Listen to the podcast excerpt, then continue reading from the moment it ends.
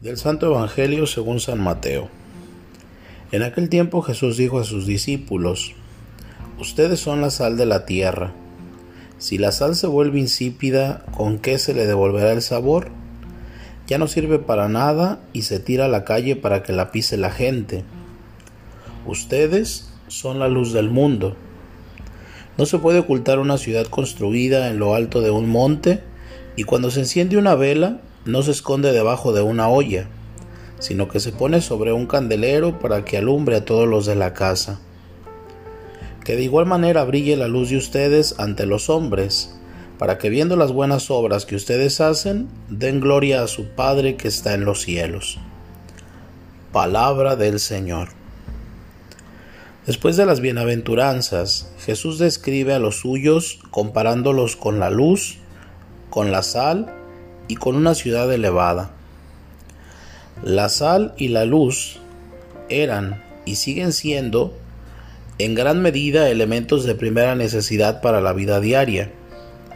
Con tales comparaciones dibuja el estilo de vida que él sueña para sus amigos. Es una declaración, no un mandato. No les dice deben ser, sino son ya portadores de luz y del sabor que le da el gusto a la vida.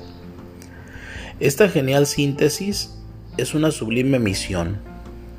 ¿Y cómo realizarla? Los mismos elementos nos lo dicen. Siendo ellos mismos, la luz no debe desalumbrar, sino alumbrar el camino, clarificar, disipar la oscuridad de tantos que padecen ceguera o se mueven en la oscuridad.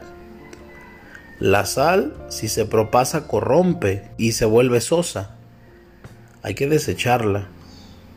La luz sirve para que los demás vean, no para ser vistos.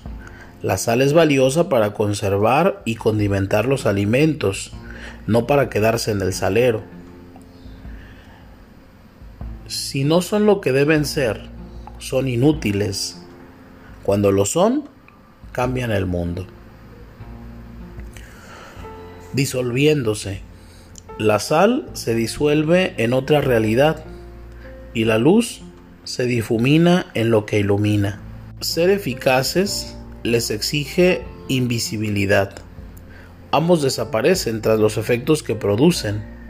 Su modo de conducir es discreto, recatado, escondido.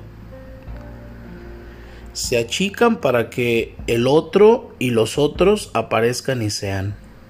Es su desaparición la que desvela su presencia. Es un efecto colateral de la luz y de la sal. La luz encendida molesta en el dormitorio cuando queremos dormir. La experimentan quienes no consiguen pegar un ojo cuando un rayo de luz rompe la oscuridad de la noche. La luz y el sabor de la verdad no lo podemos olvidar. También pican, sobre todo cuando revelan cosas que no quisiéramos saber o cuando tratan de sanear heridas no cicatrizadas. Siendo también visibles, la enseñanza de Jesús incluye un contraste, no una contradicción. Con la última metáfora de la ciudad elevada, pide a los suyos que hagan visibles sus buenas obras. Entonces, ¿en qué quedamos? ¿Disolver o resaltar? ¿Esconderse o lucir?